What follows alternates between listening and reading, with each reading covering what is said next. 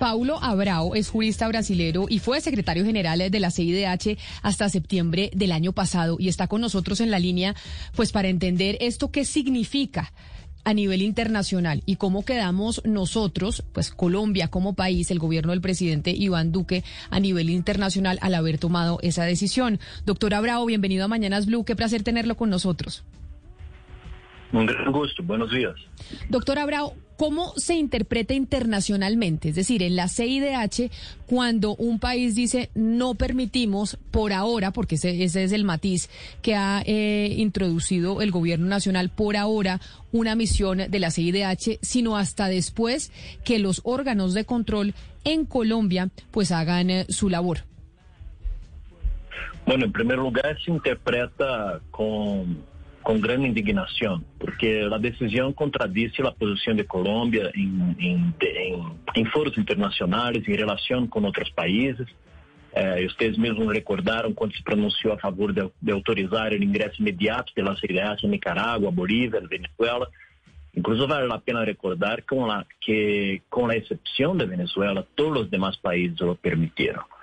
Y, y en situaciones similares, incluso com menor número de pessoas falecidas em protestos durante o mesmo período de tempo, eh, resultaram em ingresso imediato da comissão, como passou em Chile, em Bolívia, em Equador, em Haiti recente. Então, não é oportuno a alegação do governo de que as instituições internas estariam avançando em suas investigações. Primeiro, porque de acordo com os estándares internacionais, esse não é um requisito uh, para o exercício do mandato de monitoreio da Comissão Interamericana a qual o Estado está vinculado. Né? Porque o monitoreio da Comissão é, é, é es, e é autônomo y instituições estatais. E segundo, porque a visita tem o exato propósito de verificar essa afirmação, Não, de identificar se realmente essas investigações estão avançando. E essa seria, inclusive, uma razão adicional para que se permitiera ele ingressa na comissão e, e, e se puder constatar a veracidade dessa informação. E de maneira que impedir o escrutínio do sistema interamericano genera sérias dúvidas sobre a transparência do, de, de, do enfrentamento desta crise. Não?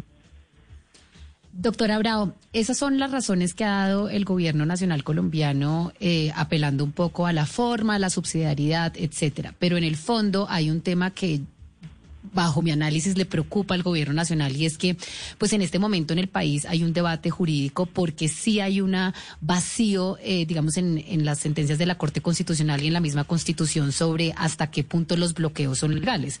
Se entiende por las sentencias de la Corte que dicen la protesta pacífica es legal, es un derecho fundamental, la protesta pacífica es disruptiva, va a generar bloqueos, pero los bloqueos, digamos, que tienen unos límites. Colombia ha dicho que esos bloqueos son ilegales, casi que ha dicho que son actos terroristas, etcétera, etcétera, y pues respondido a estos bloqueos con la militarización. A Colombia le preocupa que la Comisión Interamericana tenga dentro de su jurisprudencia una ah, interpretación más garantista en los bloqueos y que la Comisión acepte los bloqueos como medida dentro de la protesta social. ¿Cuál es la interpretación que la Comisión le da a los bloqueos dentro de una protesta social?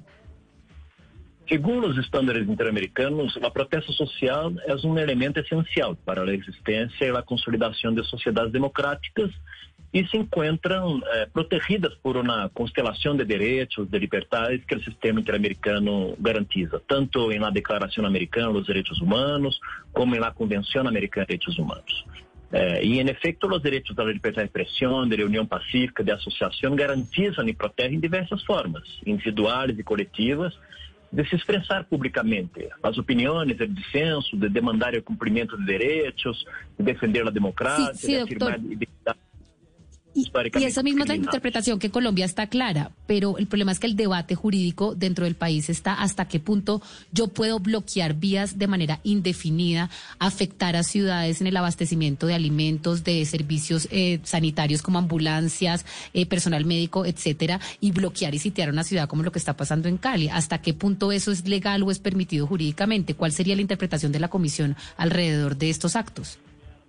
O dever do Estado de proteger o direito à protesta não se trata, como algumas pessoas han deixado traslucir, de amparar a desestabilização e o caos. O, sea, sistema interamericano é muito claro em reconhecer que, em distintas circunstâncias, as protestas generam disrupção, afetam o normal desenvolvimento das atividades e direitos individuais, Pero essa situação não vuelve ser ilegítimas a estas formas de expressão nem autoriza sua repressão indiscriminada.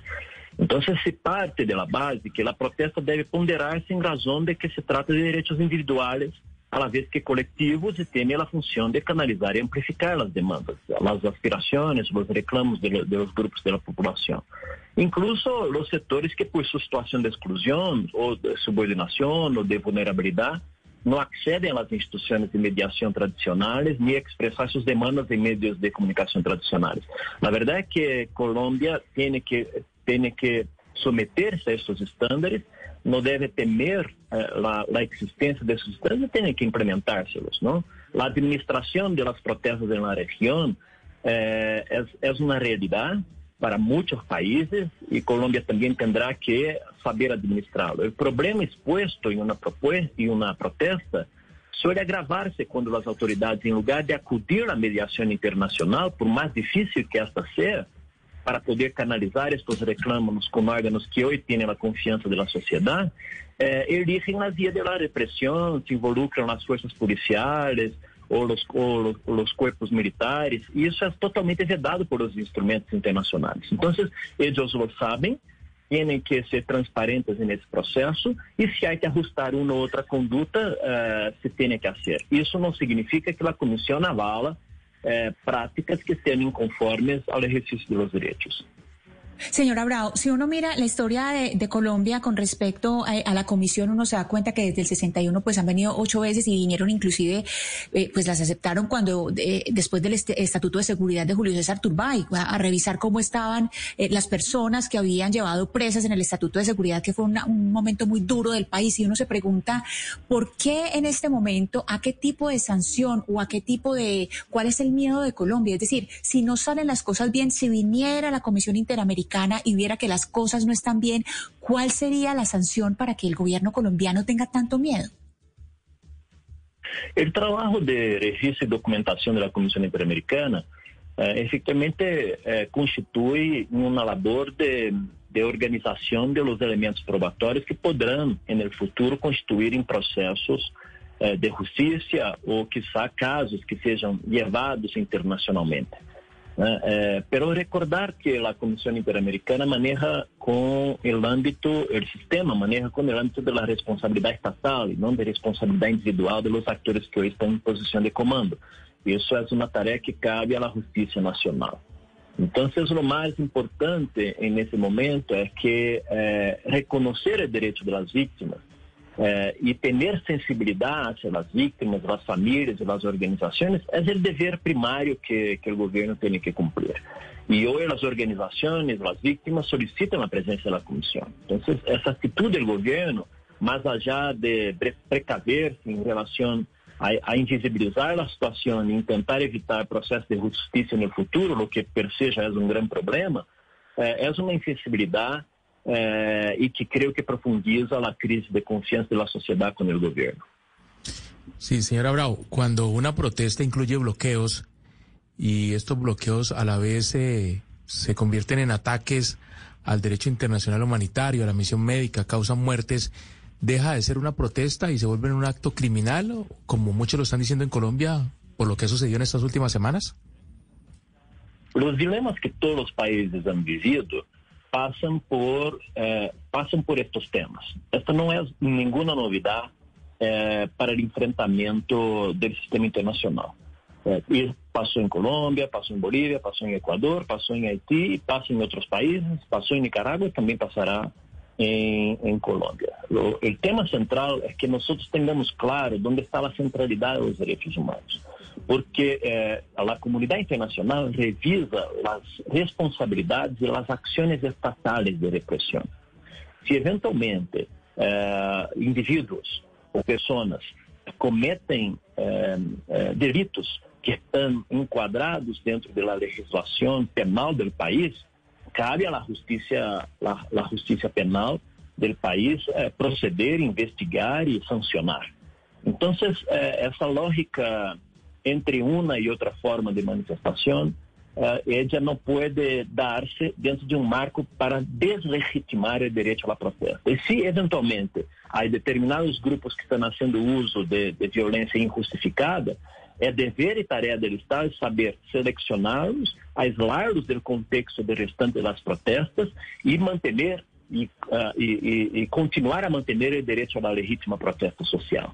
Então isso tudo depende da própria competência do próprio Estado, da preparação dos de sistemas de segurança, eh, pero pode ser utilizada como excusa para não reconhecer o direito à protesta e não eh, exigir das forças de segurança eh, uso eh, proporcional da força dentro de protocolos que tenham. En respecto a los estándares internacional, internacionales. señora Bravo, una última pregunta. Si usted nos dice esto no ha pasado en ningún país, solo en Venezuela, que no se permite una misión de la Corte Interamericana de Derechos Humanos, ¿eso querría decir que internacionalmente a nosotros, eh, en principio, tener una negativa a una visita de esa misión, nos podríamos estar viendo casi que internacionalmente como un país en cierta medida dictatorial?